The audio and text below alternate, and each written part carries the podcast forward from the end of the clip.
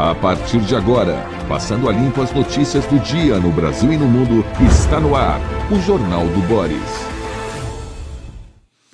Bom dia, muito bom dia. Está no ar o Jornal do Boris. O Jornal do Boris é um sobrevoo pelas principais notícias do Brasil e do mundo a partir das primeiras páginas dos jornais do Brasil e do mundo. Vamos essas primeiras páginas. Polícia Federal, segundo a Folha, apura corrupção com verba da Codevasp. Inação de Lira e Ares, para quem não sabe, inação é ficaram parados, né? não se mexem. Inação de Lira e Aras é chave para a conduta do presidente. Em manifesto, servidores da BIM defendem urnas eletrônicas.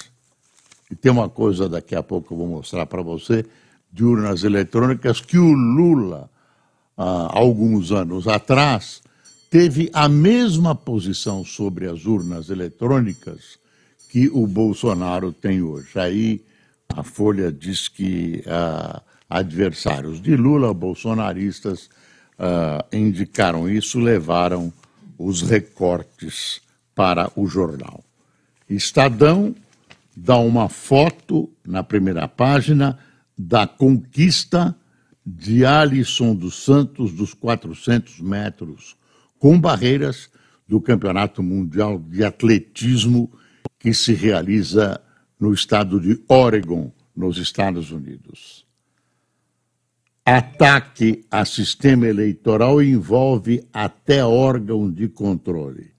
CGU e AGU se ajustam a outras pastas na defesa da tese de, Buenos, de Bolsonaro. Não sei porque eu disse Buenos Aires, estou com Buenos Aires na cabeça. A situação também está grave. Valor piora do risco fiscal, aumenta a pressão sobre câmbio e juros. E, tem uma coisa boa, você vê que tem gente que, apesar do que se diz, acredita no país. Clabin investe 1,6 bilhão, 1 bilhão e 600 milhões em nova fábrica. A Clabin vai investir quase 1 bilhão e 600 milhões uma nova fábrica de caixas de papelão ondulado em Piracicaba, no estado de São Paulo, cuja inauguração está prevista para 2024. Caixa de papelão ondulado é embalagem. Se a Clabin uh, vai aumentar a sua produção com uma nova fábrica, ela prevê que haverá um incremento de produtos a serem embalados. As coisas não são simples como parecem ser, então há perspectiva, segundo a Clabin, de que ah, o Brasil ah, avance em direção a uma maior produção, etc. Vamos dar uma espiada no Globo. PF mira estatal comandada pelo Centrão. Isso é, é uma constante hoje nos jornais. Operação que apura irregularidades na Codevasf apreendeu 1,3 milhão, 1 milhão e 300 mil reais em dinheiro na casa de um dos investigados. A polícia deflagrou uma operação para apurar irregularidades em contratos firmados, aí está o nome da companhia, pela Companhia de Desenvolvimento dos Vales do São Francisco e do Parnaíba, a Codevasp, Codevasf, estatal comandada por indicados do Centrão. A Polícia Federal prendeu Eduardo Costa, apontado como sócio oculto da estatal do Maranhão, e apreendeu da estatal no Maranhão e apreendeu 1 milhão e 300 mil reais em dinheiro na casa de outro investigado.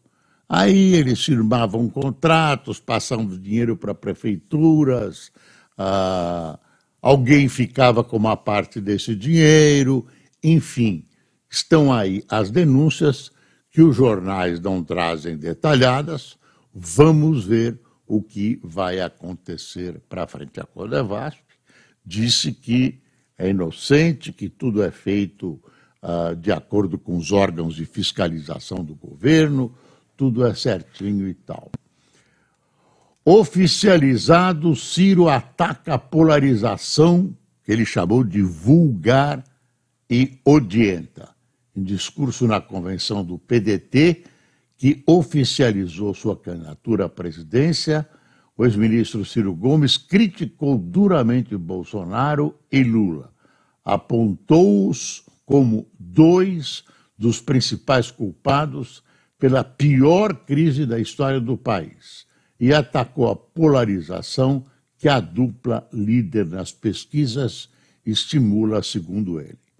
Ele está em terceiro lugar nas pesquisas, muito distante dos dois primeiros, está tentando uma brecha para ver se a, a, essa terceira via consegue ascender, mas está difícil. Ciro tem um currículo interessante, é um homem preparado, mas além das dificuldades eleitorais, ele tem um estupim curto, né, que é sempre considerado pelo seu eleitorado. Às vezes ele está muito bem e, de repente, tem uma explosão qualquer uh, que leva Ciro a perder eleitores. Uh, policial penal que virou, que matou petista vira réu no Paraná. Juiz aceita denúncia contra uh, Jorge Guaranho por homicídio duplamente qualificado. O MP vê motivo fútil uh, de preferência política. Tem uma foto interessante aqui na primeira página do Globo, olha aí. Deixa eu, deixa eu, ler a legenda. O aperto de mão gigante desenhado num campo de futebol do Morro do Zinco, no Estácio, é um dos dois trabalhos do artista francês Guillaume Legros, no Rio. As pinturas, feitas com material biodegradável para serem efêmeras, compõem o, projeto, o projeto Beyond Walls, que pretende unir 30 cidades nos cinco continentes até 2023. Deixa eu contar a história do Lula aqui sobre as urnas. Ah, isso o pessoal do PT fica quietinho, mas o pessoal do Bolsonaro se movimentou e levou à Folha a uma posição do Lula muito parecida com a posição hoje uh, do presidente Bolsonaro a respeito das urnas eletrônicas. E aí diz a Folha: opositores resgatam crítica de Lula a urnas eletrônicas. Não são opositores, isso também seria uma tarefa dos próprios jornais, dos próprios órgãos de imprensa, num momento desse, para ver o que pensam os candidatos a esse respeito. Aí uh, tem, o jornal diz que existe um material uh, que, em que Lula questiona a credibilidade da urna eletrônica. A, a declaração de Lula, registrada pelos principais jornais, em suas edições de 6 de junho, não sei o ano, mas foi o ano de uma eleição aqui, foi há 20 anos atrás, uh, foi resgatada por aliados de Buenos Aires, de Buenos Aires, olha, de Bolsonaro. Eu devo estar com algum problema, preciso procurar um psicólogo com Buenos Aires. Na terça-feira, psiquiatra não, psicólogo, após o presidente repetir mentiras e teorias da conspiração com embaixadores, etc. Aí vamos chegar no Lula. Em junho de 2002, na pré-campanha, Lula levantou dúvidas sobre as urnas eletrônicas, segundo reportagem da Folha naquela época. Nada é infalível, só Deus. Vamos pegar o que aconteceu aqui, quantas denúncias já foram feitas de defunto que vota, de cidades que têm mais eleitores do que habitantes, disse Lula. Procurado pela reportagem sobre fala da época, a assessoria de Lula, olha, olha a resposta, disse que a segurança da urna ficou provada. Naquela época não estava provada, foi provada depois. Desde então, ficou mais do que provada a confiabilidade do sistema, que não tem eh, questionamentos em toda a sua história. Está aí o questionamento do candidato a presidente Lula. Não tem questionamentos comprovados, mas ele, a fala dele é muito parecida com a do Bolsonaro. E, e aí, segundo reportagem na época, Lula disse não saber se a urna poderia ser manipulada e que a desconfiança aumentou após fraude no painel eletrônico do Senado no ano anterior. Desculpe, ainda é o resquício da Covid. Aí, para ficar mais interessante essa posição do Lula, ele dá uma sugestão naquela época. Então, assim, segundo a reportagem do jornal Globo, a solução de Lula contra possíveis fraudes foi explicada por ele. O eleitor vota, a máquina dá um ticket igual a de um caixa de supermercado e o papel é depositado numa urna. Em caso de desconfiança, é só conferir. Não é o Bolsonaro que está dizendo isso, é o Lula. Agora mudou, agora já confia nas urnas e tudo. Mas está aí a frase e a posição do Lula e a solução por ele apresentada igualzinha à do Bolsonaro. Só que agora, claro, ele evoluiu, mudou de posição. Tem uma reportagem aqui de uma história que está. Uh, é, uma, é uma história assim, meia de terror, que encantou as pessoas, né? todo mundo ficou curioso. Na, num bairro nobre de São Paulo, uma tal casa abandonada. Polícia entra imóvel do podcast A Mulher da Casa Abandonada encontra a proprietária. Curiosos se aglomeram diante da casa de São Paulo. Policiais foram ao local para apurar se Margarida Bonetti é vítima de abandono de incapaz. E tem um drama da história do, dessa senhora, briga de família uh, pela posse de materiais, ela enche a casa, ela é, é acumuladora, uh, enfim. Uh, é uma história assim digna de um filme de quase de um filme de terror porque fantasma ainda não apareceu lá, mas ainda pode aparecer.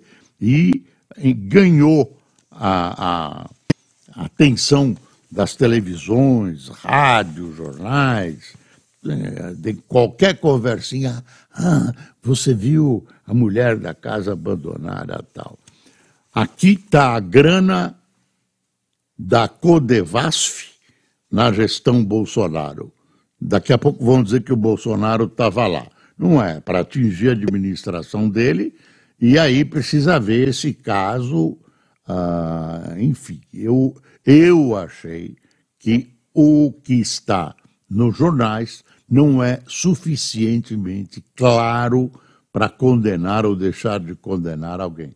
Alguma coisa ah, estranha ah, aos bons costumes administrativos está acontecendo nesse local, uh, mas uh, isso precisa, pelo menos, ser melhor explicitado nas reportagens dos jornais. Está tudo dominado, tá tudo dominado, nós vai ficar com a Codevasf. É, meu filho, tudo dominado.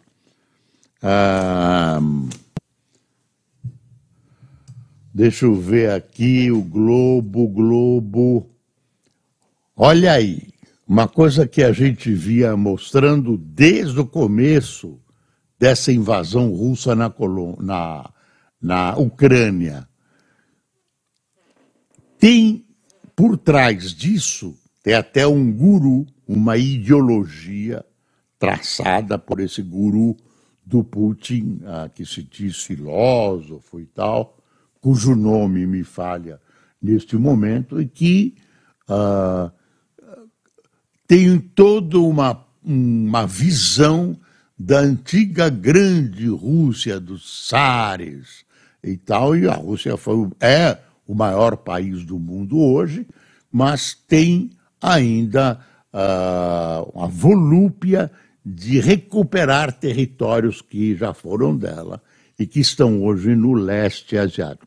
Por isso, num, num, determinado, ela teve, uh, sob os seus olhares de vigilância, no tempo da União Soviética, vários países, os países bálticos, né, Letônia, Lituânia, Litônia, Estônia, e, e sob, o seu, sob sua influência, Romênia, a Iugoslávia menos, mas a Iugoslávia foi comunista também, Polônia, etc, etc. Então, o, esse pessoal todo tem pânico, né?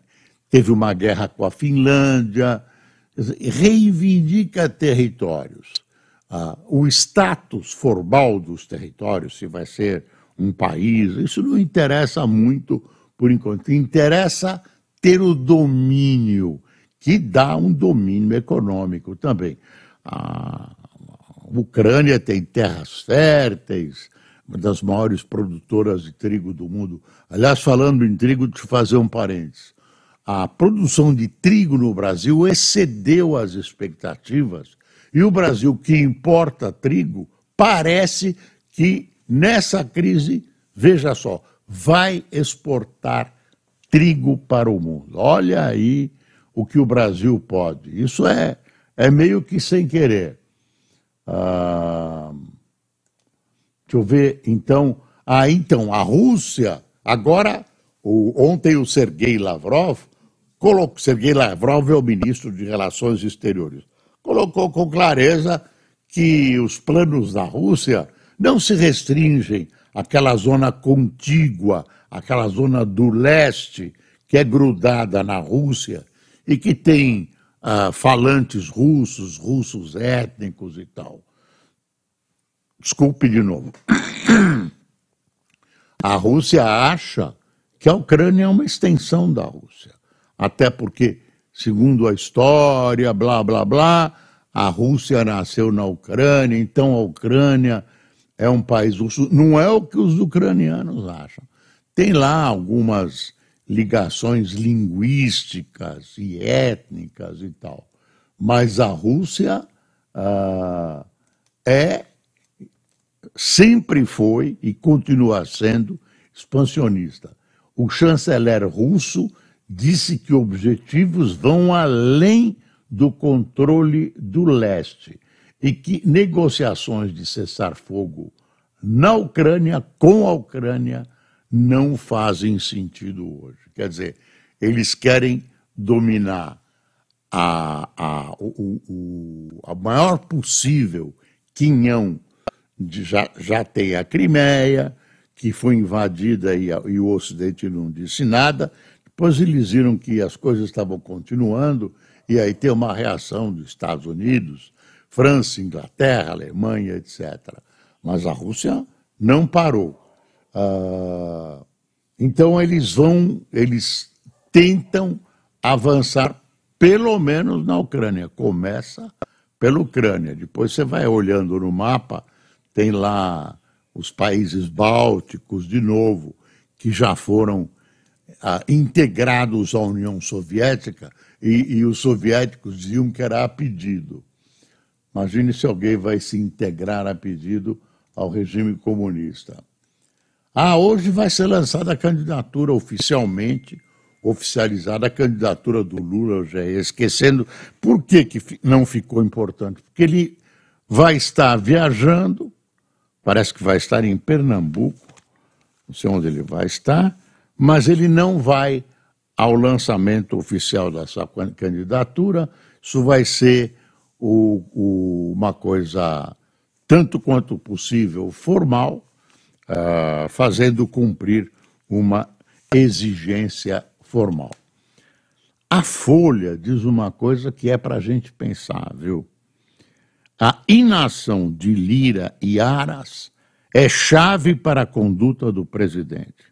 A inação do presidente da Câmara, Arthur Lili, ó, fechou o bico a democracia colocada em xeque pelo presidente ante os embaixadores, e o doutor Arthur Lira, pá, presidente da Câmara dos Deputados, calou a boca.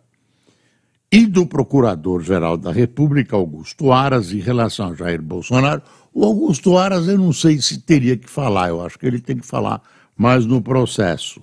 É determinante para a impunidade do chefe do executivo que soma mais de 140 pedidos de impeachment contra si. Ambos seguiu em silêncio, ambos é Lira e Aras, 48 horas após Bolsonaro mentir a embaixadores sobre as urnas. Você vê que o governo americano ah, disse não a tudo isso.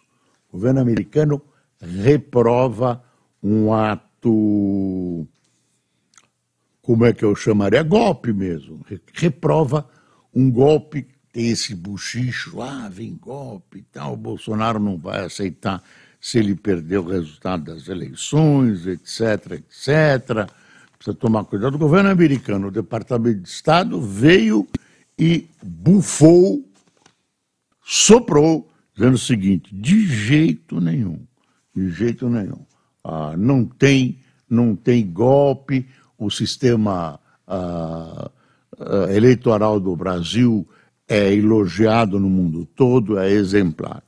E tem uma coisa que a gente que ainda está repercutindo, que é a conversa do presidente Bolsonaro com o presidente da Ucrânia. O presidente da Ucrânia diz com razão: esse negócio de neutralidade do Brasil é uma coisa estranha. Já imaginou ah, o Hitler invadindo a França, vira-se o presidente dos Estados Unidos, eu sou neutro. Que coisa fantástica. A Rússia invade a Ucrânia, sem razão a Ucrânia não reage, né? mata civis, faz o que está fazendo, e o Brasil, ah, eu sou neutro. Essa neutralidade não existe. Quando você adere a determinadas neutralidades, você escolheu o lado agressor. É o que está acontecendo com o Brasil. O Brasil tenta se equilibrar. Aqui, quando aparece uma coisa que não tem importância, o Brasil vota contra a Rússia, mas no essencial, no importante, vota sempre a favor dos russos. Quem tomou cafezinho com a gente, Luiz Antônio? Quem tomou cafezinho com a gente? Está aqui Hoje o Luiz Antônio, o Fernando e o Cássio. O Fernando, a partir de amanhã, vai estar ausente, vai operar, vai sofrer uma intervenção cirúrgica na perna no Hospital das Clínicas. Nós todos desejamos a você, viu, Fernando, um bom retorno e uma boa operação. Ele vai substituir a cabeça do fêmur. A cabeça do fêmur uh, que tem um problema. A outra cabeça funciona direitinho ainda. Boa sorte para você. Rápida recuperação. Ah, quem tomou café conosco, Raquel Gonçalves, Tarcísio Cololeiras, Celiane Souza, Fabiano Groff, Anisson Duarte, Basínio Ramos, Sofia Dias, Lucas Daniel Lorival Pires, Vando Martins, de Belo Horizonte, Luiz Barbosa, de Manaus, Marcos Lima, da Ilha de Marajó. Oi, Ilha de Marajó, tudo bem? Pedro Henrique Salvador, faz uns 40 anos que eu não passo na Ilha de Marajó. Será que está igual ou já destruíram? E Daniel Renato, Pedro Henrique, que é de Salvador, e Daniel Renato, da aprazível cidade de Atibaia. Pessoal, até amanhã. Ah, não se esqueça que é preciso passar o Brasil a limpo. Vacine-se, vacine as crianças. Não vacile, vacine, porque a coisa está brava, o mar não está para peixe. Embora em muitos lugares está tudo dominado. Bom dia.